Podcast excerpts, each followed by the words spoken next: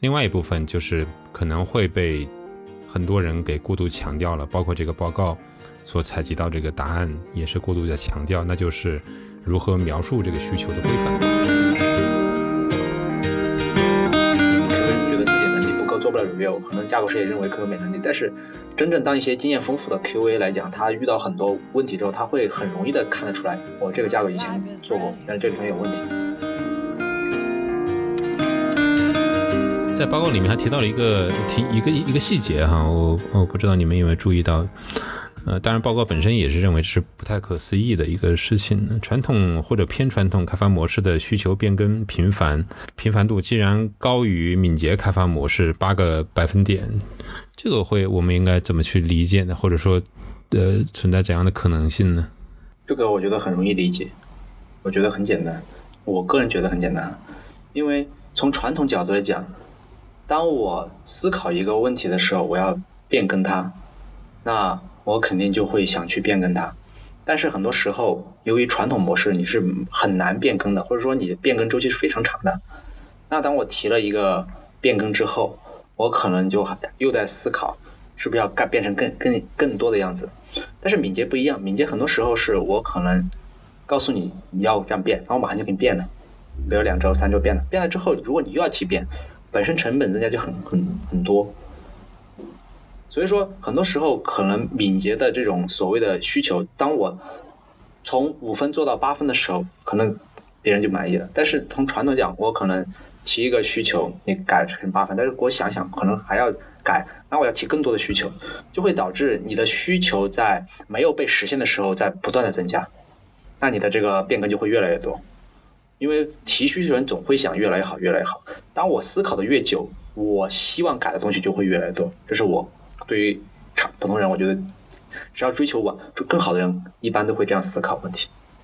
对，这个是跟这个开放模式本身应该是呃有直接的联系的，因为敏捷它本来就是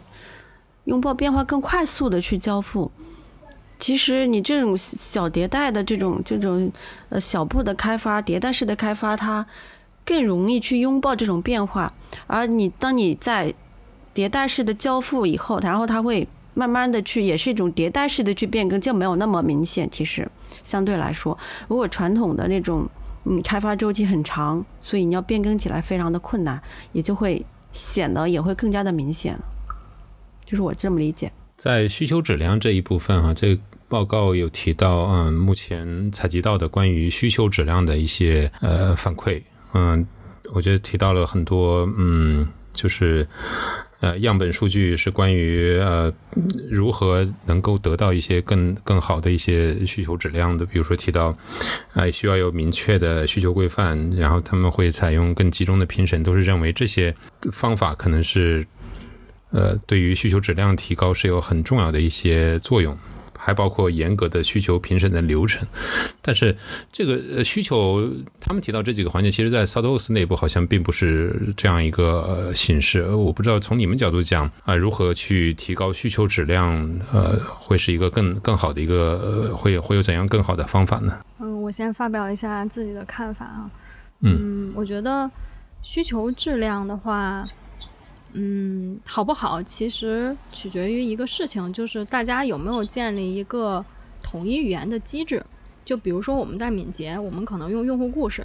或者是我们需求条目化，或者是我们用什么方式也好，我们用一张卡片也好，我们其实并不只只是用这张卡片去承载所有的需求，我们是用这张卡片去沟通起大家做需求成精的这个流程，以及这些人这些对话。这些内容其实都是承载在这张卡片里面。那它其实帮助我们建立了一种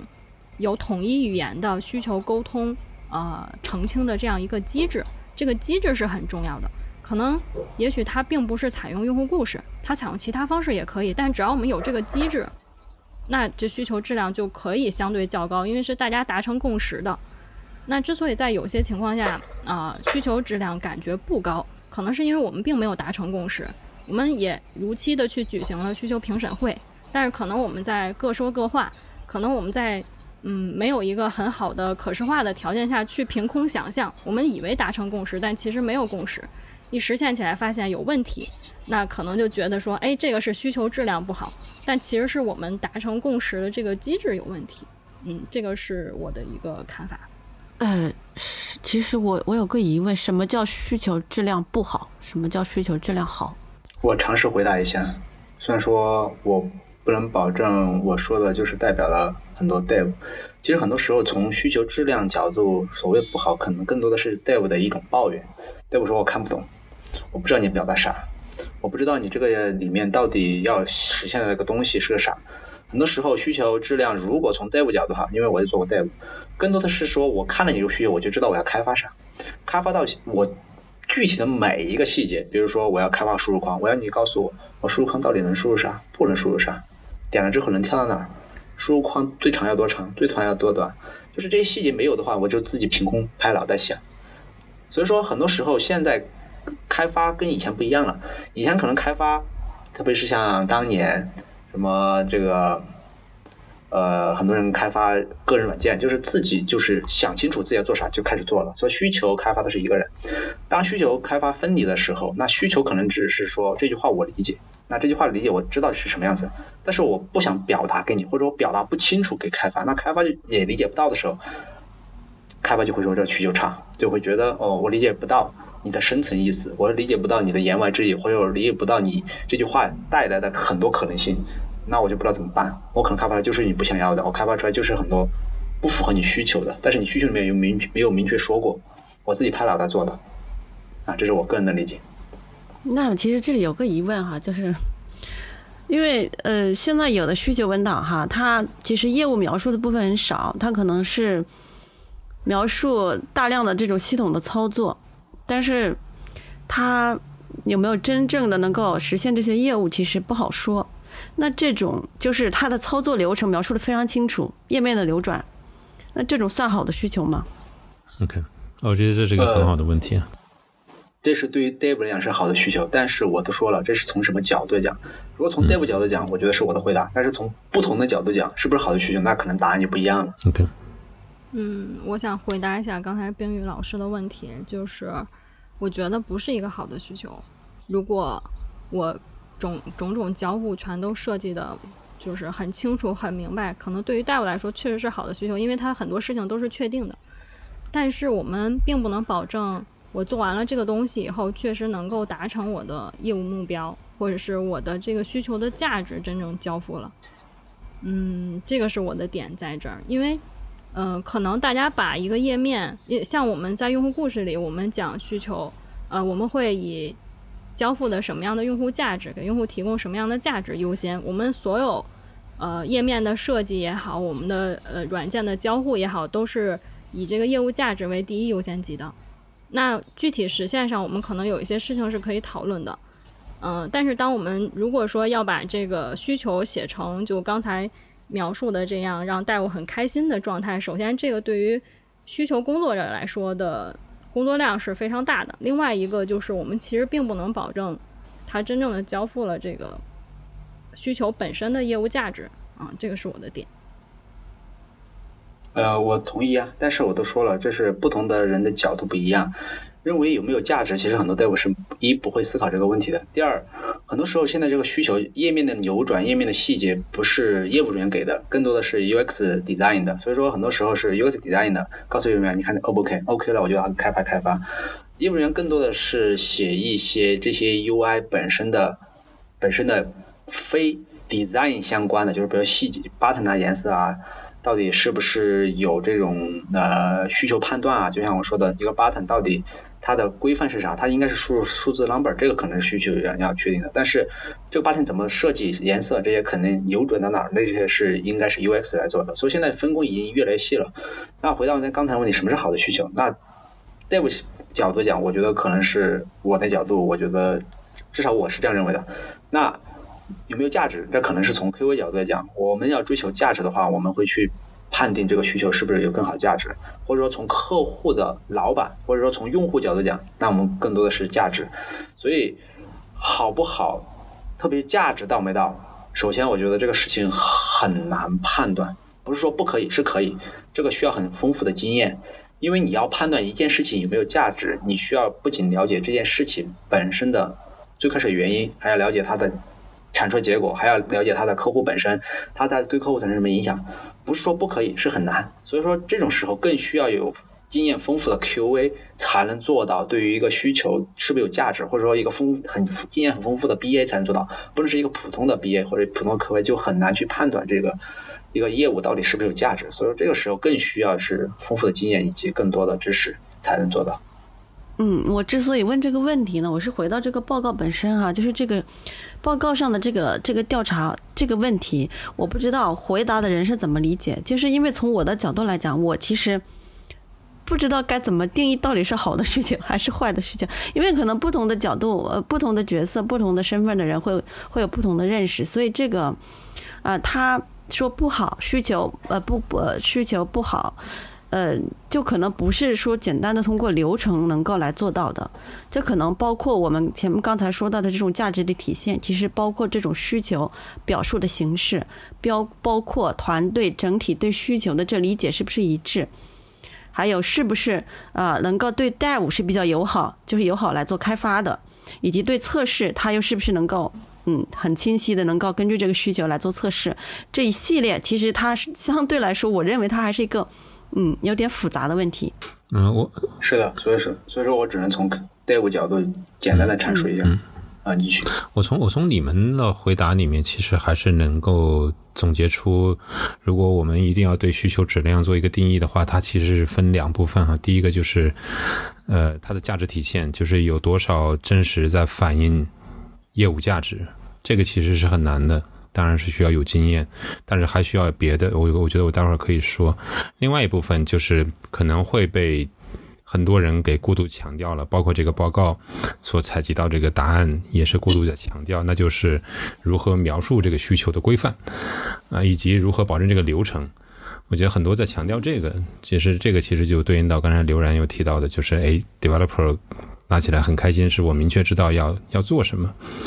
对，但是对于第一个业务价值体现来说，我觉得这个好像没有别的更好的办法。它可能不全依赖非常有经验的 BA 或者 QA，而是要依赖你去上线体现你的业务价值。所以这个又回到可能回到这个开发模式，为什么需要需求开发 QA？甚至 Ops 一块去合作，然后缩短开发周期，采用敏捷的方式，尽快去上线，去体现价值。所以它整个还是一个一个一个机制里面，一个机制里面。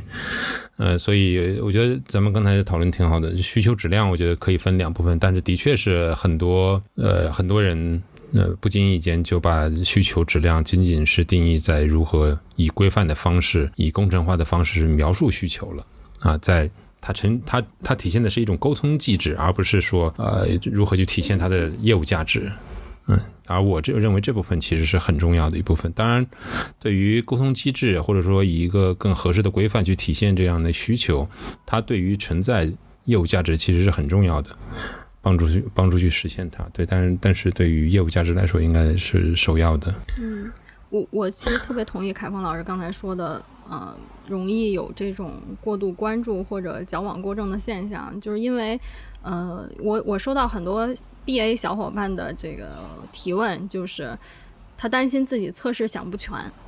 然后我就会很奇怪，我说测试想不全，为什么你需要关心这个事情呢？难道不应该是 QA 和测试人员在关心吗？然后他们就会说。啊，因为可能有些 QA 会要求他们把这个验收标准写得非常详细，就好像测试用例一样。我觉得这个其实是一个反模式啊，已经偏离了这个需求本身的价值了。嗯，同意哈，我们也也是也是见过这样的，有就是有这个开发人员，他希望嗯这个需求文档里面 BA 能把，比如说这个字段它的。长度、它的类型等等都写的非常的详细，我觉得这个是其实是不合适的。我们常说用户故事是可 negotiable 可协商的，就它其实是有很大的这种沟通的空间在里面的，可以去，比如说有的时候我们那需求分析员把这个写死了，要写的要做成什么样，但是你去实现的时候发现用他的这种方式其实成本特别高。那可能换一种方式就会简单很多，所以这个时候通过沟通来获得澄清这个需求很重要，而不是写的过于详细。我觉得这个地方可能大家互相之间是有一个误区的，就是我们认为需求一定是来自于 BA 的，但更多的时候，我们的需求是来自于 BA 分析之后，然后有 AC，在开发人员做之前，如果使用到 TAD 或者 ATD，其实测试人员测测试左翼之后，是会对需求本身是有测试用力的。所以说，我不知道测试用力算不算需求哈？如果对对于每个人定义不一样，那如果像我们在敏捷里面使用到 ATD 或 T E D，。对于一个需求来讲，它不仅包含它的需求部分，还包含它的 AC 部分，甚至还包含它测试用力部分。那这个时候开发拿到的不仅是一个简单的需求文档，更多的是一个包括了可能还有之前的设计文档。它应该是有很多相应的东西来辅助它来完成这些工作。可能有些细节东西是在测试用力里面，那 AC 可能包含的是更 high level 的东西。那其实本质来讲。一个需求的定义到底是包含哪些东西？这个可能在不同的上下文以及不同的人的定义里面都不一样。但是从我的角度讲，就是 Dev 拿到的，他能用于开发的所有的资料，我觉得这都算需求。在需求质量这部分也提到了一个概念叫 SQA 哈，呃，包括这个报告前面综述的部分，其实也提到了，就是从呃这次调查报告的反馈来看，呃，多数企业对于质量管理组织。呃，都是不到位的。其中就提到了 SQA，呃，建议企业还是要建立一呃，在自上而下的建立这样一个 SQA 的这样一个部门。呃，这个对我来说其实不是一个不是一个呃很能理解的一个概念哈。我从你们的经验，你们觉得是怎么样子的呢？呃，我的理解是这样的哈，就是对于一些企业来讲，它的嗯，尤其是一些相对比较。传统的这种企业，它在往敏捷转型的过程中，其实它是遇到很大的挑战的。呃，尤其是这种测试原来是属于独立的测试部门，然后被打乱、打散到各个开发团队中去以后，他有些测试人员其实是比较盲目、比较迷茫，就是不知道要怎么去做这个工作。嗯，在这个时候，比如说像咱们在 SolidWorks，其实有类似的一种情况，就是我们的 QA 分散在不同的团队。那我们是有通过这个 QA 的 community，就是这种社区的形式，来去嗯做一些这种大家的一些沟通啊，一些呃这种知识的分享啊等等这样的。其实那对于这种企业，他们转型的过程中，就遇到了这种测试人员，他。的这种归属感也好，或者他的这种工作的开展，他是会遇到一些问题。这个时候，我的理解可能是在一定的时期是需要这样的一个，的确需要这样的一个，就是相对 high level 一点的这种 SQA 类似的这样的一个一个一个组织或者是一个呃一一一个团队这样的人的存在，去帮助整个企业整体的这个测试。工作的开展的一个方向性的制定，或者是一些策略的指导，这是我的理解。嗯，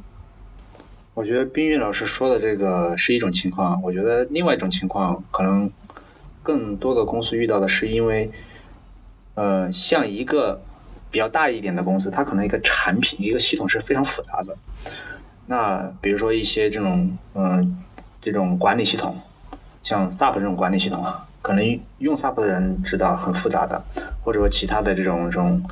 网络交换机管理系统，这种系统本身是很复杂，开发人员可能是几百甚至上千都有可能，因为它可能每个团队是虽然开发小的一个部件或者一个功能或者模块，或者是说针对某一款交换机的，或者针对某一个需求的，但是它必须最后都要组成一个完整的系统卖给客户。那这个时候，很多时候可能独立团队更多的只关注自己的部分。那对于整个系统来讲，到底谁来负责？因为每个团队就自己的 QA 负责这一部分就好了。那对于整个系统来讲，本身就每个开发可能有 design 在上面的 high level 的，就像那种总工程师的角度一样，他来做设计。其实很多公司都有那种什么 CTO office，就是或者叫架构师办公室，就专门有一区架构师来架架构这个整个系统。那这种时候，这种大的系统里面，它可能也需要考虑整体的系统集成。整体的系统的底呃测试，整体系统的这种东西，而整体系统东西它必须要抽出来单独有有有一帮人，但这帮人可能不会多，但是他需要有，包括他怎么去让不同的模块团队之间之间的这种沟通，包括是不是要做契约测试啊，你们之间的测试呃集成测试怎么做啊？需要有人指导，因为互相团队之间的 QA 肯定一般都是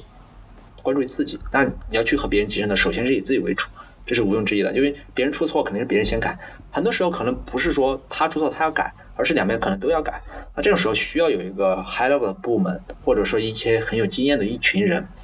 可能是少数的一群人来协调沟通、帮助计划、策略，包括管理。那我觉得可能这方面在 SQA 上是有必要的，特别是大型项目。那中小型项目可能，呃，我觉得除了冰玉的这种过渡时期以外，可可能可能是可以取消掉的。嗯，我其实同意冰玉老师和刘安老师的说法。我觉得 SQA 部门可能不是必须的，它是不是必须，可能取决于它的软件的体量以及他们呃，就是这个软件内部组织内部行业的一些需求，比如说。呃，有我见过有一些啊公司，它可能需要过这种 CMMI，就是这种认证，或者 TMMI，或者是这做这种相对重一点的这个质量过程管理，他们会有单独的这种 SQA 部门做这些事情啊。但是在呃一些中小型的这种项目上，可能不太需要有专门的部门去做这个事情，但其实这部分工作也是需要的。我们小软件我们也需要集成，小的项目也需要集成，也需要做这种过程管理，做这种过程改进。呃，所以说这工作是必须的，但是我也觉得这个部门是不是必须需要讨论具体讨论。在报告里面还提到了另外一部分，就是关于设计质量哈。但是我个人是觉得这部分其实有一点嗯不是特别清晰，就是对于呃设计它具体是哪些范围的一些讨论。嗯，但是我觉得呃我也想听听你们对于从你们的经验角度讲啊，对于设计质量的关注，从 QA 的视角应该。可以怎么样呢？改善这样的设计质量，或者本身对于设计质量你们的思考角度会是什么样子的呢？嗯，我对设计质量的思考，我看报告里面可能更多的提到，或者说它的侧重点在这种就是开发设计、软件设计层面。嗯，有少很少一部分提到了 UI 啊，就是我们的界面或者怎样。我对设计质量的思考是两，也是这两部分，一部分是这个软件本身的设计，另外一部分是这个软件的外在表现的设计，可能更多的会偏向于，比如说可用性，或者是这种展现给用户的这种整体的设计体验，那这种这方面的一些思考。嗯，一般来说，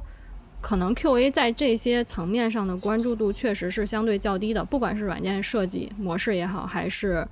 外在的可用性啊，用户体验可能关注度都相对较低，这个我觉得恰恰是，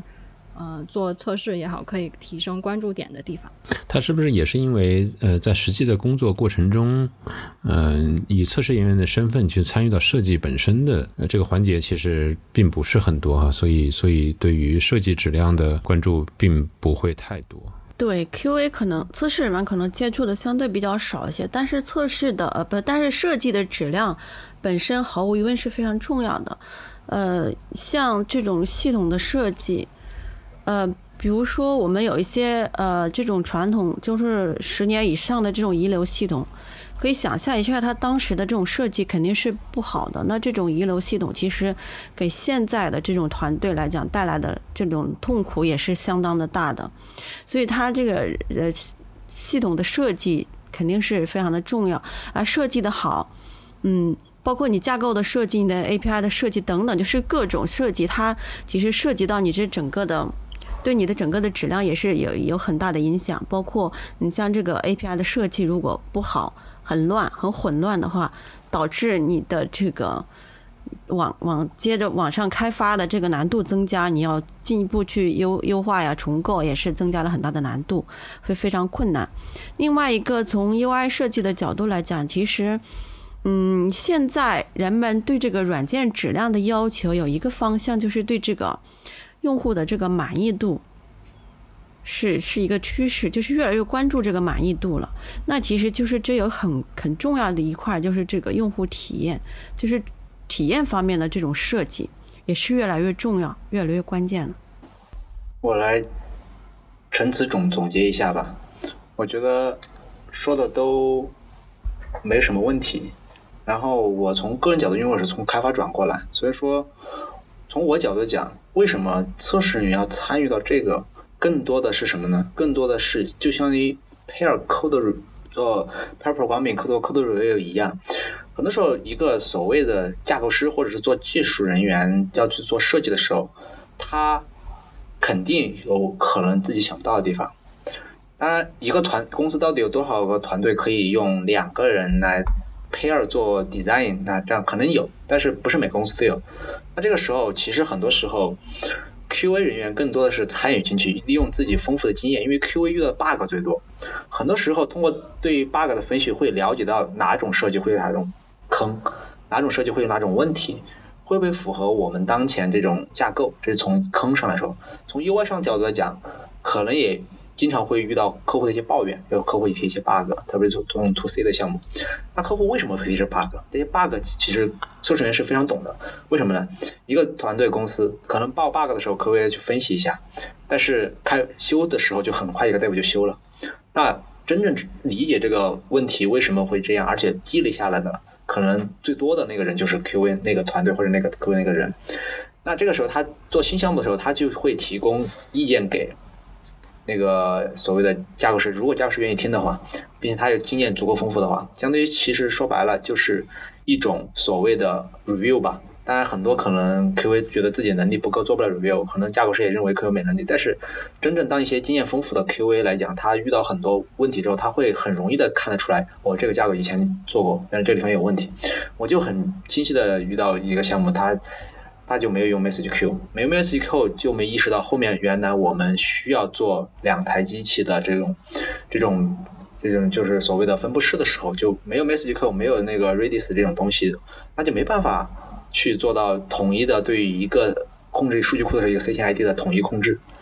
那这样的话，我们也没办法做到异步的 API。所以说到后面客客户提到各种需求的时候，发现以前的架构就不符合。当然，这可能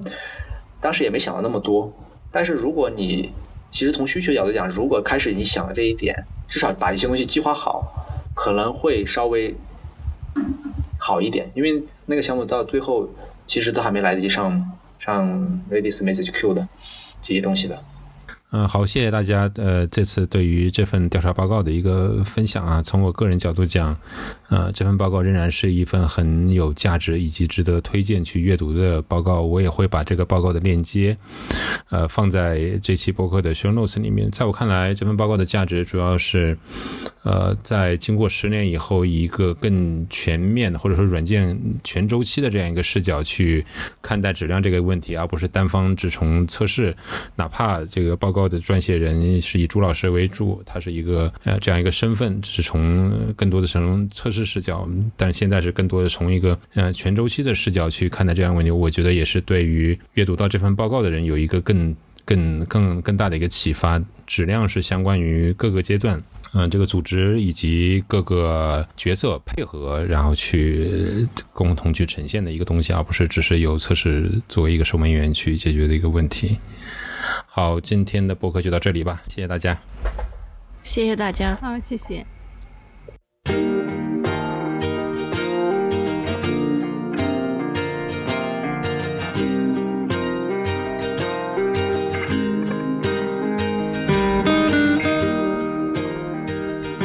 谢谢收听《质量三人行》，这是一款来自斯特沃克的播客节目，我们关注软件行业测试领域的现状和未来。质量和测试人员的职业发展。你可以在网易云音乐、喜马拉雅、蜻蜓 FM 以及泛用型播客客户端搜索“质量三人行”，订阅收听到我们的节目。